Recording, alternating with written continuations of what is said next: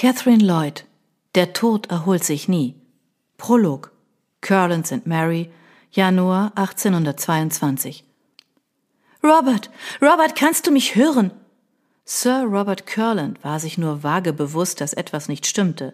Er versuchte, sich auf das verschwommene Gesicht seiner Frau zu konzentrieren. Irgendetwas leckte mit lautem Schmatzen an seiner Wange. Er war sich recht sicher, dass dies nicht seine Frau, sondern einer seiner Hunde sein musste. Er kniff fest die Augen zusammen, und ein stechender Schmerz fuhr mit solcher Macht durch seine Glieder, dass er sich instinktiv krümmte. Robert!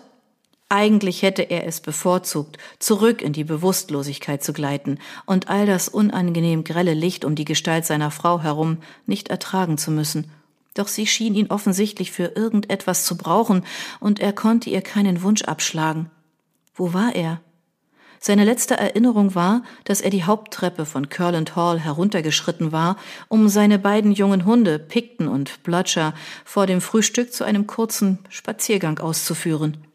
Unter sich spürte er den kalten, harten Boden.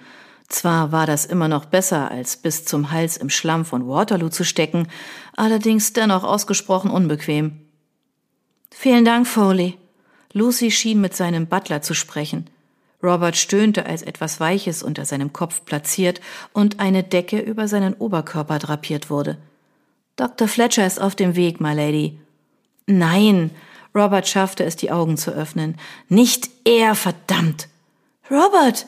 Lucy beugte sich näher an ihn heran und eine Träne fiel von ihrer Wange auf die seine. Mein armer Liebling! Er runzelte die Stirn. Meine Liebste, es besteht kein Anlass für Tränen. Noch bin ich nicht tot. Sie versuchte ein Lächeln aufzusetzen und wischte sich hastig über die Wangen. Entschuldige bitte, aber der Anblick von dir auf dem Boden hat mich doch ein wenig mitgenommen. Sie wandte den Kopf in eine andere Richtung. Robert folgte ihrem Blick und sah ein paar schlammverschmierte Stiefel auf sich zukommen. Wir können dich nicht hier draußen in der Kälte liegen lassen. Wenn du es aushältst, werden James und die anderen Bediensteten dich hochheben und ins Bett bringen, sagte Lucy. Obwohl er kaum in der Position war, zu widersprechen, verspürte Robert dennoch den Impuls dazu. Er spannte sich unwillkürlich, als sich die Männer um ihn herum versammelten. Auf mein Zeichen! Foley hatte jetzt das Kommando übernommen. Eins, zwei, drei. Schon bevor Robert hochgehoben wurde, verschlang der Schmerz ihn vollständig und warf ihn zurück in die Bewusstlosigkeit. Als er das nächste Mal die Augen öffnete, lag er in seinem eigenen Bett. Die Decke war zurückgeschlagen und Patrick Fletcher, sein Freund und lästigerweise ehemaliger Militärchirurg, blickte ungehalten auf ihn herab. Jemand hatte Robert bis aufs Hemd entkleidet und dieses so weit hochgezogen, dass der Blick auf die linke Hüfte und den Oberschenkel frei war. Warum haben Sie mir nichts davon gesagt? fragte Patrick mit anklagender Stimme. Seine starken Finger tasteten geübt über die starke Schwellung an Roberts Hüfte. Ihre Bettmanieren lassen zu wünschen übrig, Dr. Fletcher. Sie werden mit dem hiesigen Adel wohl kein Vermögen verdienen, wenn Sie Ihre Patienten derart anbrüllen, grummelte Robert. Ich brülle Sie an, weil Sie ein wirklich besonders schwerer Fall sind. Patrick legte die Hand an Roberts Stirn. Zu allem Überfluss haben Sie Fieber. Das wusste ich bereits. Sie hatten mir Weihnachten versprochen, dass Sie mir eine gründliche Untersuchung gestatten würden. Sie untersuchen mich doch gerade, bemerkte Robert und erntete dafür einen weiteren zornigen Blick. Wo ist meine Frau? Sie ist hier, Sir. Patrick trat einen Schritt zur Seite und gab damit die Sicht auf Lucy frei, die in einem Sessel am Feuer saß. Ihre Hände hielten krampfhaft ein Taschentuch auf ihrem Schoß umklammert. Die Hunde schliefen seelenruhig zu ihren Füßen. Sie sah ausgesprochen blass aus, doch der Blick, mit dem sie ihn bedachte, war umso entschlossener. Ich weiß, du wolltest Dr. Fletcher nicht sehen, aber wenn der eigene Ehemann bewusstlos in der Auffahrt gefunden wird, ist es legitim, sich über seine Wünsche hinwegzusetzen.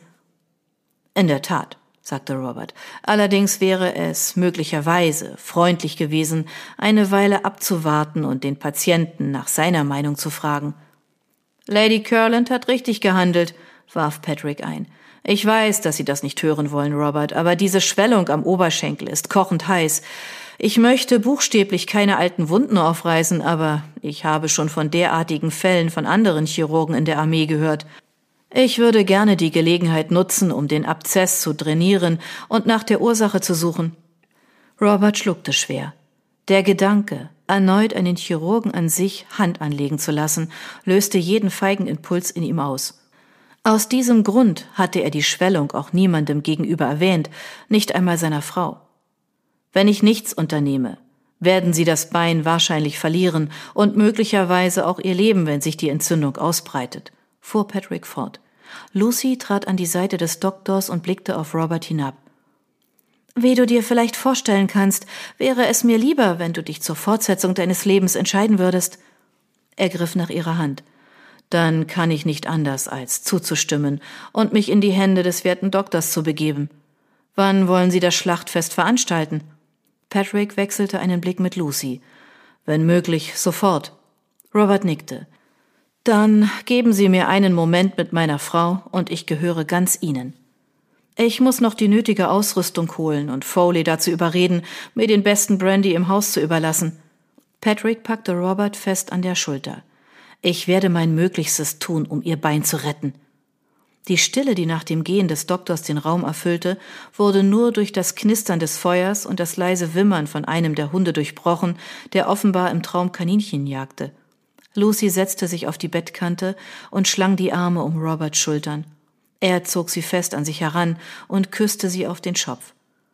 Es tut mir leid, dass ich dir Sorgen bereitet habe. Sie legte die Hände an sein Gesicht. Du bist immer eine meiner größten Sorgen gewesen, aber ich habe mich aus gutem Grund für dich entschieden. Sie studierte sein Gesicht. Soll ich Dr. Fletcher zur Hand gehen oder wäre es dir lieber, wenn ich nicht im Raum bin? Ich würde es bevorzugen, wenn du hier wärst. Er zögerte. Nur für den Fall. Dann werde ich bleiben. Sie küsste sanft seine Lippen. An deiner Seite. Sie warf einen Blick zum Feuer. Die Hunde werden allerdings zurück in die Küche müssen. Sie wollte aufstehen, doch er hielt sie zurück. Wenn das Undenkbare passiert, habe ich für dich vorgesorgt und den Familienbesitz so gut wie möglich gegen Paul abgesichert, aber sie legte einen Finger auf seine Lippen. Das soll uns jetzt nicht kümmern. Ich habe vollstes Vertrauen, dass du für mich da bist, und ich habe keine Angst vor der Zukunft. Sie lächelte, und er hielt an der Erinnerung dieses Moments fest wie an einem kostbaren Juwel. Ihre Stärke und Ruhe waren für ihn nie wichtiger gewesen als in diesem Augenblick. Er küsste ihre Finger, dann ihren Mund und vertiefte den Kuss, bis sie fest an ihn geschmiegt war und sie beinahe miteinander verschmolzen. Schließlich löste sie sich vorsichtig von ihm. Mit ernstem Blick richtete sie ihr nun etwas zerzaustes Haar.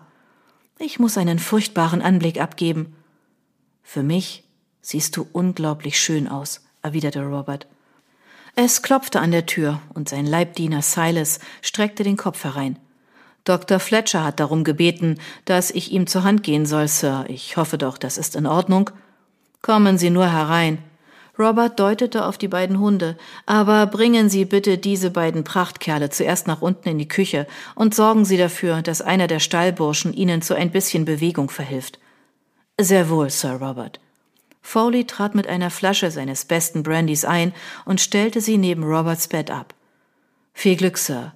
Wir alle werden für Sie beten. Lucy presste die Lippen aufeinander und wandte den Blick ab, als Dr. Fletcher seine rasiermesserscharfe Klinge in die leuchtend rote Schwellung an Roberts Hüfte führte.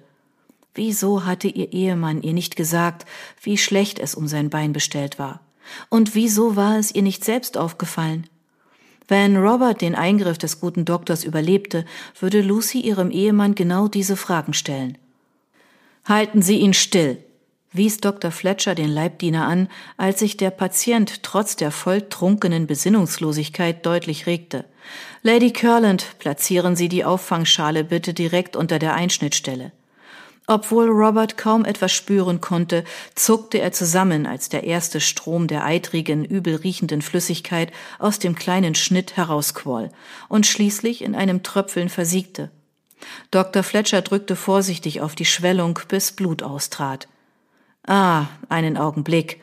Er beugte sich näher an den Schnitt und zog mit der Spitze seiner Klinge ein undefinierbares Etwas aus der Wunde. Schauen Sie sich das an. Das muss noch die ganze Zeit da drin gewesen sein. Was genau ist das? fragte Lucy mit zusammengebissenen Zähnen. Sieht für mich aus wie ein Stück blauen Stoffs von Sir Roberts Husarenuniform. Dr. Fletcher lachte laut auf, was auf Lucy in ausgerechnet diesem Moment ausgesprochen unsensibel wirkte. Typisch Mann. Das muss ich beim letzten Mal übersehen haben. Ich muss ertasten, ob sich noch irgendetwas anderes darin befindet. Sie können die Auffangschale wegnehmen, und ich verbinde im Anschluss die Wunde. Lucy kämpfte gegen einen Anflug von Übelkeit, während sie das Schälchen abdeckte, vor die Tür brachte und dort auf einem Tablett abstellte.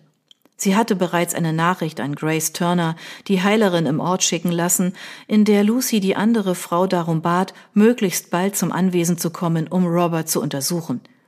Lucy hatte großes Vertrauen in Dr. Fletcher, aber es konnte nicht schaden, auch eine Expertin für Kräutermedizin zu Rate zu ziehen. Die Tränke von Grace hatten Lucys Gesundheit über das letzte Jahr hinweg weit mehr genutzt als jede Tinktur von Dr. Fletcher. Bevor sie zurück ins Schlafzimmer trat, schickte sie noch ein Stoßgebet gen Himmel. Wenn Robert das fast unvermeidliche Fieber nach Dr. Fletchers Eingriff überlebte, war sie guter Dinge, dass die sture Natur ihres Mannes sein Überleben gewährleisten würde.